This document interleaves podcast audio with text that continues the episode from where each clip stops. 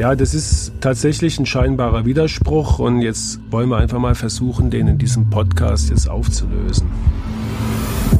Also somit kann man schon sagen, dass äh, wie immer im Leben alles, was man extrem macht, wird dann irgendwann auch schädlich. Also es bleiben viele Fälle ungeklärt. Hand aufs Herz. Der rezeptfreie Mediziner Talk.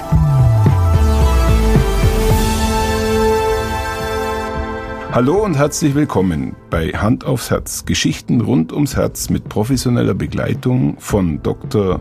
Dirk Sins und Dr. Markus Knapp. Mein Name ist Thomas Krug und ich freue mich auf die heutige Folge. Naja, ich möchte heute mal mit einem äh, Zitat beginnen, meines Wissens von Winston Churchill, der äh, seinerzeit sagte, Sport ist Mord. Und ich weiß nicht, ob einer von euch nur diesen Emil Zatopek kennt. Äh, Klar meines Wissens, glaube ich, was war der? Langstreckenlauf. Ah, genau. Olympiasieger. Und der hat doch mal den Spruch gelassen, ein Vogel muss fliegen, ein Fisch muss schwimmen und ein Mensch muss laufen. Aber ist es, sorry, dass ich dich unterbreche, ist es wirklich, hat Churchill das, da gibt es doch auch verschiedene Ansichten, hat er es jetzt gesagt oder nicht? Sport ist Mord. Also ich kann es, glaube ich, mit keiner von uns bestätigen, aber es, es würde zu ihm passen. immer nachgesagt. Ja, es würde doch zu ihm passen, oder? Ja. Er war übrigens ein extrem sportlicher Mensch, gell, muss man mal dazu sagen. Also er hat damit kokettiert. Er war ja meines Erachtens auch äh, Meister in, also er war ein sehr guter Reiter und Polospieler. Also okay. er war als junger Mensch extrem sportlich. Aber ich wollte dich jetzt nicht unterbrechen. Naja, ähm, Dirk, mich würde jetzt mal wirklich interessieren, auch deine Einschätzung. Ähm, würdest du behaupten, dass der Ausdauersport mittlerweile in der Mitte der Bevölkerung angekommen ist? Oder dass es vielleicht sogar schon ein Trend ist?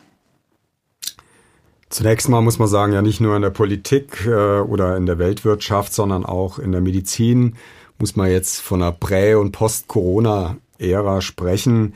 Wir reden jetzt, wenn wir über solche Statistiken und über solche Dinge sprechen, dann mal über die Zeit vor Corona. Und wenn man sich da zum Beispiel anschaut, wie viel Finisher, also die es geschafft haben, von Volksläufen in den USA, es so in den letzten 20 Jahren gegeben hat, so sieht man, dass die Anzahl der Teilnehmer und die es zu Ende gebracht haben, sich äh, nahezu verdreifacht hat. Und sehr interessant ist auch zu sehen, dass der Anteil der Frauen dabei zugenommen hat. Mhm. Ja, mit der Anzahl der Sportler einhergehen hat sich natürlich auch die Anzahl der angebotenen Marathonläufe nahezu verdreifacht in den letzten 30 Jahren. Also so Ausdauersportveranstaltungen, extrem Ausdauersportveranstaltungen, Marathonläufe, ähm, das sind mittlerweile wird es ja fast inflationär angeboten. Die Branche boomt wahnsinnig. Das heißt, wir werden natürlich auch immer mehr mit diesem Thema konfrontiert, Sport. Und ähm, ja, wir sehen das auch natürlich schon auch mit ein bisschen Sorge, gell, weil sich natürlich da auch Menschen reinbegeben, die das vielleicht gar nicht in dem Ausmaß machen sollten. Ja, wie du gerade sagst, es ist wirklich eigentlich mehr oder weniger ein Hype. Es, es, es ist äh, auch mehr oder weniger positiv behaftet, das Thema Sport in der breiten Masse aber auch das Thema der gesundheitlichen Risiken, die sich damit äh, äh, auch ergeben, darf man sicherlich nicht außer Acht lassen. Und ähm, tja, Markus, wie, wie passt es dann alles für euch zusammen? Ja, das ist tatsächlich ein scheinbarer Widerspruch und jetzt wollen wir einfach mal versuchen, den in diesem Podcast jetzt aufzulösen. Ja, in, in, vielen großen Studien ist der günstige Effekt einer regelmäßigen sportlichen Aktivität im Allgemeinen demonstriert. Vereinfacht gesagt, mit jeder Stunde körperliche Aktivität pro Woche mehr nimmt die Wahrscheinlichkeit oder Sterblichkeit, wie wir Mediziner sagen, immer weiter ab. Das ist praktisch wie so eine lineare Abhängigkeit. Ähm, und nur bei extremer, exzessiver körperlicher Belastung scheint es ganz am Ende dann dieser Gerade wieder so einen kleinen gegenläufigen Effekt zu geben. Also somit kann man schon sagen, dass äh, wie immer im Leben alles, was man extrem macht, wird dann irgendwann auch schädlich, oder? Ja, also zum Beispiel beim Marathonlauf, bei Breitensporten hat man die Dinge sehr gut untersucht und gesehen. Es gibt tolle Effekte auf den Lipidstoffwechsel, also auf den Fettstoffwechsel. Es verändern sich sehr günstig zum Beispiel die Cholesterinwerte im Blut. Dann verbessert sich die Entspannungsfähigkeit des Herzens, also die Füllung des Herzens mit Blut wird erleichtert, was dann auch wieder die Belastbarkeit verbessert. Dann verbessert sich die sogenannte maximale Sauerstoffaufnahme, also die, die Aufnahmefähigkeit der Lunge mit Sauerstoff. Und da alles zusammen resultiert dann natürlich direkt in einer verbesserten körperlichen Leistungsfähigkeit. Und nicht zu verschweigen natürlich auch die günstigen Effekte auf die anderen Risikofaktoren, Gewicht, Zuckerkrankheit, die viel seltener auftritt, wenn man regelmäßig Sport macht. Und last but not least wird auch die Durchblutung des Gehirns deutlich verbessert und der Blutdruck sinkt und die Herzfrequenz auch. Also eine Fülle. Ja, ich sage immer, wenn Sport als Tablette gäbe, dann würdest du die schon längst einnehmen, Thomas. Dreimal täglich. Okay, okay, aber ich möchte jetzt kein Pessimist sein ähm, äh, bei, eurer, bei eurer Euphorie für den Sport, aber trotzdem gibt es doch irgendwo Gefahren in der ganzen Sache. Ja, wenn wir jetzt über die vermeintlichen Gefahren des Sports sprechen, so meinen wir aus Sicht der Öffentlichkeit und natürlich auch aus Sicht von uns Herzärzten vordringlich den sogenannten Herztod, den plötzlichen Herztod. Das sind ganz verheerende Konsequenzen bei vermeintlich gesunden Sportlern. Ähm, und das verursacht natürlich gerade bei Spitzensportlern enormes mediales Interesse und führt dann halt auch immer wieder zu einer starken Verunsicherung in der Öffentlichkeit. Äh, Markus, darf ich, darf ich eine Frage mhm. von vorher noch mit einbauen? Ähm, du sprachst davon, dass, dass man, wenn man viel Sport treibt, höhere Blutmenge in, in, ins Herz bekommt? Also die, die sogenannte Entspannungsfähigkeit verbessert sich. Das ist die, wie wir sagen, diastolische Funktion. In der diastolischen Phase der Herzaktion füllt sich das Herz mit Blut. Und je besser das gelingt, desto mehr Blut kommt ins Herz und desto mehr Blut kommt natürlich mit dem nächsten Herzschlag auch wieder raus. Das ist kein erhöhtes Risiko für einen vielleicht äh, für ein krankhaftes Herz, wenn mehr Druck auf die auf die Herzwände kommt? Nein. Okay. Es ist sogar das Gegenteil, wenn bei vielen älteren Menschen ist, ist diese Füllungsphase sehr gestört, sodass die wirklich Symptome also Anzeichen von einer Herzschwäche bekommen, wenn das gestört ist. Also es ist eine ganz, ganz genauso wichtig wie die Austreibungsphase, also die Kraft des Herzens, ist die Füllungsphase vom Herz. Okay, aber ich glaube, du hast noch äh, irgendwas zu einem Spitzensportler auf Lager. Ja, da, da ging es also um diese doch, sag mal, auch, auch negativen Seiten des Sports, ähm, die, die verheerenden Seiten. Da gab es ja mal ich kann mich daran erinnern, so ein Radsportler, Dirk, du bist unser Radsportexperte, wie hieß der doch gleich? Michael, es war Michael. Michael Gulat. Gulat, genau. Ähm, hab hier den Artikel mal mitgebracht, nochmal von damals, mhm. ne, um auch so ein bisschen die, äh, diese Schockwirkung, äh, so dieses Erdbeben, was sowas immer in den in der, in der Presse auslöst, zu illustrieren. Da steht, der Tod von Michael Golatz hat die Radsportwelt geschockt. 2018 während dem berühmten Radklassiker Paris-Roubaix, wird euch jetzt vielleicht nichts sagen, aber da. Das ist die Flandern-Rundfahrt. Eben nicht. Also das ist der Klassiker, wo es über dieses Kopfsteinpflaster geht. Immer bei schlechtem Wetter. Also es regnet immer an diesem Tag, wenn das oder? stattfindet. Und ist natürlich auch, nee, E-Bike nicht, aber ähm, mit einer wahnsinnigen Belastung für diese Sportler verbunden. Und da ist dieser Radprofi äh, während des Rennens äh, an einem äh, plötzlich gestürzt, äh, weil er, wie sich herausgestellt hatte, einen Herzstillstand hatte.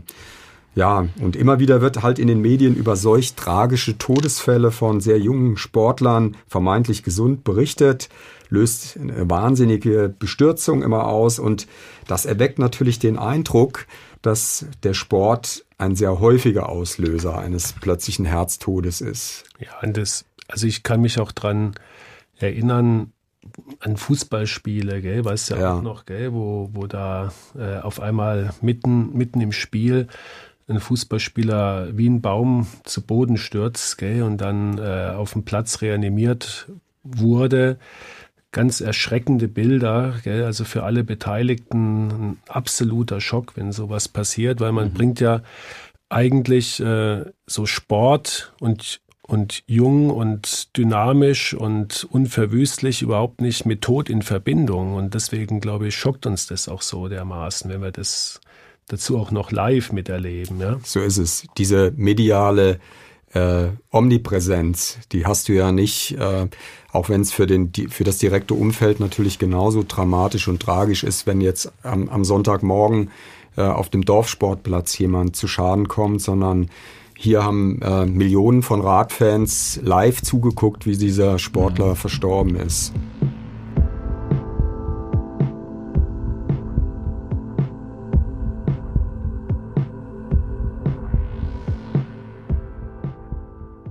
Aber irgendwo ist es dann doch ähm, faszinierend, dass diese Fälle gefühlt immer mehr zunehmen, obwohl man doch eigentlich davon ausgehen muss, dass wir so wissend sind, ähm, dass es uns doch eigentlich nicht passieren sollte.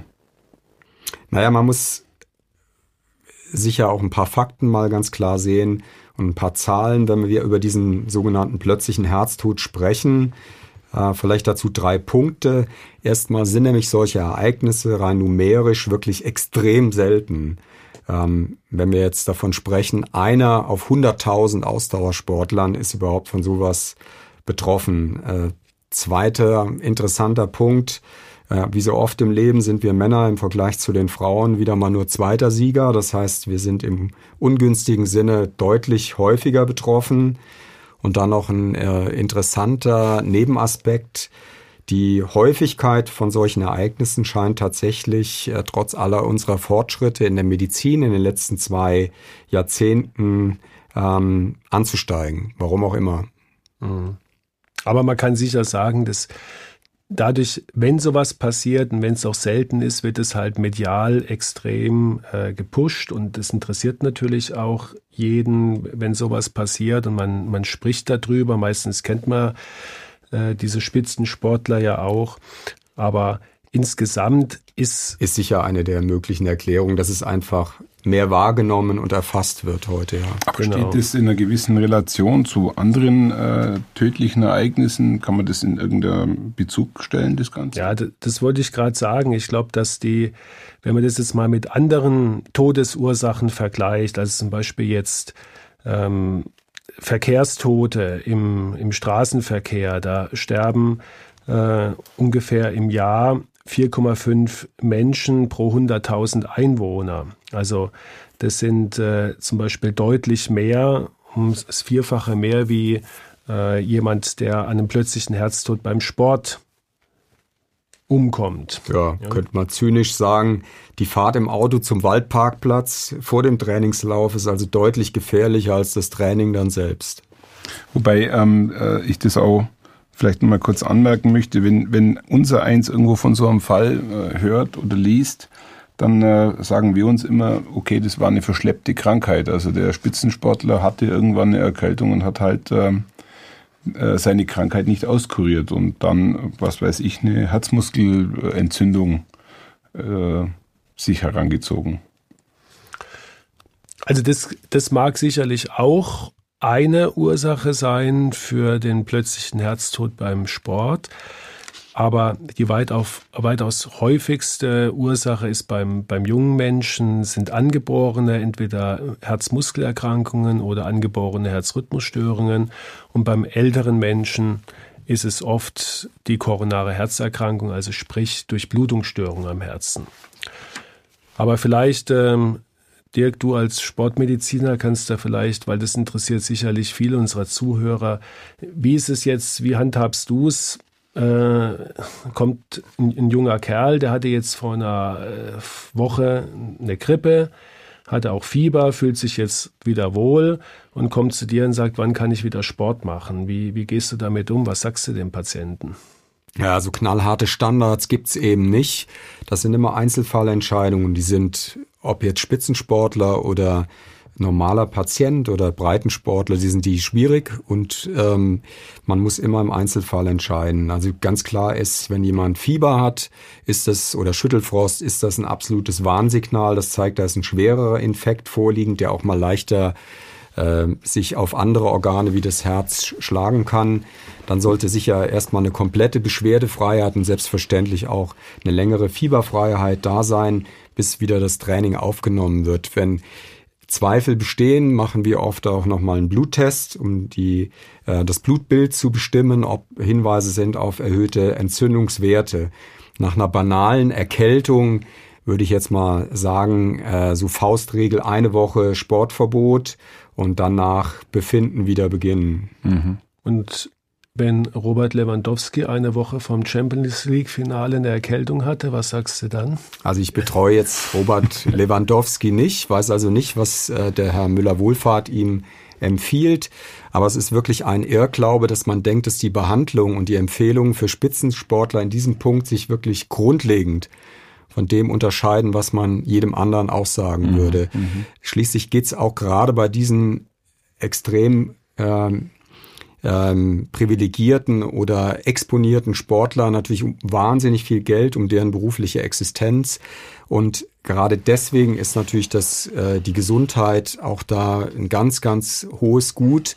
Ähm, und deswegen achtet man auch in der Sportmedizin in der Regel wirklich darauf, dass äh, solche Infekte ordentlich auskuriert werden. Da ist also kein wesentlicher Unterschied in solchen Situationen, sollte zumindest keiner sein.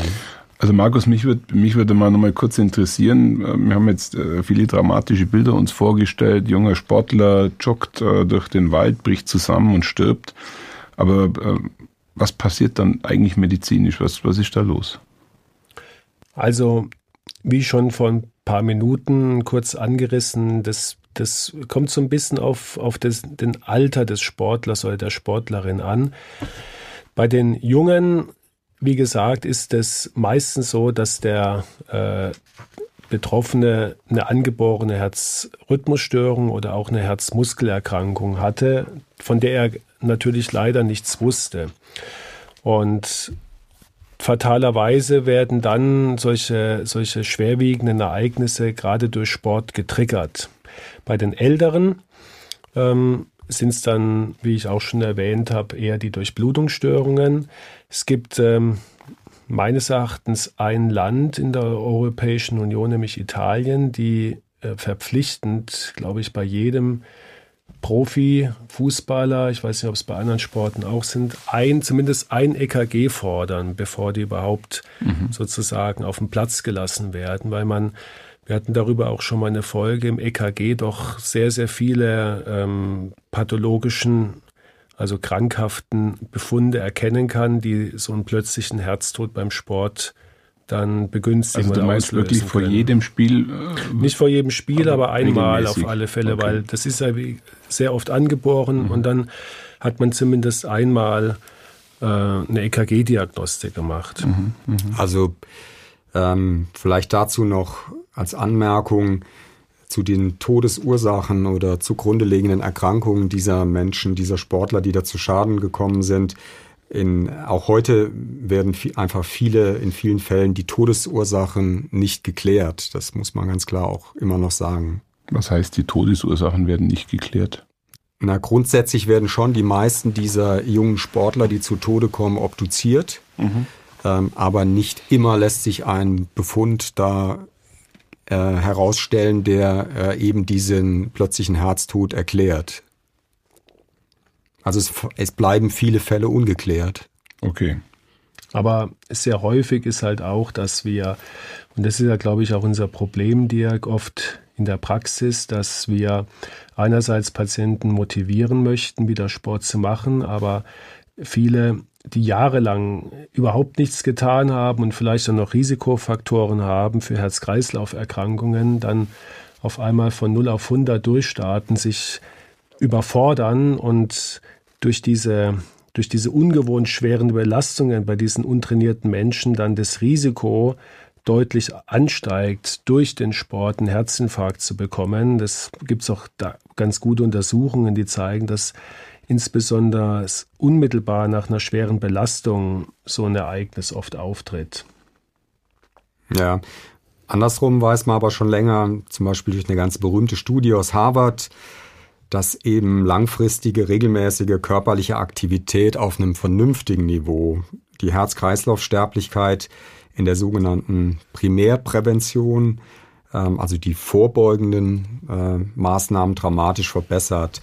Und hier scheint wirklich das Risiko umso geringer zu sein, je häufiger eine Sportart betrieben wird.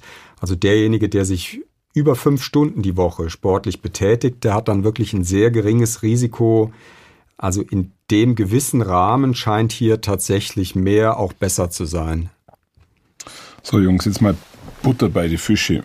Und was passiert jetzt wirklich in dem Moment eines plötzlichen Herztodes? Also in den allermeisten Fällen wird es eine bösartige Herzrhythmusstörung sein. Also das heißt, dieses Kammerflimmern, was wir auch in der letzten Folge mal angesprochen hatten. Also das heißt ein funktioneller Herzstillstand, weil das Herz mit einer Frequenz von über 300 pro Minute schlägt und aus dieser Rhythmusstörung der Patient oder Sportler auch alleine nicht mehr rauskommt. Ähm, er braucht dann von außen diesen Schock, diesen Defibrillator, was man ja dann auch leider Gottes immer sehen muss, auf dem Fußballplatz zum Beispiel und deswegen auch solche Geräte immer in Reichweite sind. Und ähm, ja, wenn kein, das Herz nicht mehr schlägt, dann kein Puls und damit kein Kreislauf und damit äh, innerhalb von Sekunden Bewusstlosigkeit und innerhalb von Minuten dann auch äh, der Tod. Ja, man vermutet, dass in der Belastung halt es zu einer Art Hochregulierung kommt von dem sogenannten Sympathikus und Katecholamin, also diesen Stresshormonen ähm, bei gleichzeitiger Abnahme von dem sogenannten Vagotonus, also der Nerv, der uns runterfährt, der uns beruhigt. Und diese Kombination scheint dann besonders äh, das Herz verletzlich zu machen für Durchblutungsstörungen oder Herzrhythmusstörungen. Kann ich den gleichen Effekt eigentlich mit einem äh, Stromschlag erzeugen, also einem stärkeren Stromschlag? Wechselstromschlag? Also ein, ein sogenannter Stromunfall kann zu bösartigen Rhythmusstörungen führen. Das ist aber natürlich ein ganz anderes Krankheitsbild. Okay. Also nicht mit dem Sportler-Thema zu vergleichen. Nee.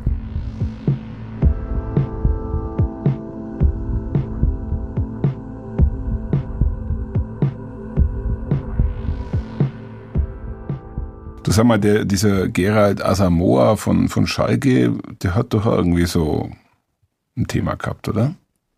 Ja, Schalker Legende bis, bis zum heutigen Tag. Unter anderem, glaube ich, auch deswegen. Der hatte tatsächlich eine angeborene, angeborene Herzmuskelerkrankung, die, wenn man Pech hat, zu einem plötzlichen Herztod führen kann, gerade durch Sport ausgelöst. Und der wollte natürlich oder konnte oder durfte nur spielen, wenn in der Nähe wirklich so ein Defibrillator, also da wirklich jemand am, am Spielfeldrand gestanden, um im Zweifelsfall sofort defibrillieren zu können, aber Gott sei Dank hat er es nie gebraucht. Okay. Spektakulär irgendwie, oder? Ja. Ja, ich glaube, äh, wir legen einen Break an der Stelle ein. Ähm, ich glaube, dass zu dem Thema sicherlich nochmal eine Folge fällig ist und ich glaube, es hat uns auch richtig Spaß gemacht, über das Thema Sport und Herz äh, miteinander ein bisschen auch zu philosophieren. Ich finde es auch total toll, dass ihr beide mit eurem Fußballwissen immer brilliert. Ähm, ich äh, schwöre Besserung und werde mich in die Themen auch ein bisschen einlesen. Zumindest lese ich heute Abend mal die aktuelle Tabelle. Und äh, somit herzlichen Dank an euch beide. Gerne wie immer spannende äh, halbe Stunde und ich denke, wir sehen uns in Kürze wieder zu Teil 2 in Sachen Sport. Markus Flandern-Rundfahrt und Paris-Roubaix, das sind äh, die sogenannten oder Teil der sogenannten Monumente, sagt ihr gar nichts mehr. Paris, das, genau, das ist ja. also eine ganz andere Nummer, als was du im Keller da auf deinem Ding machst.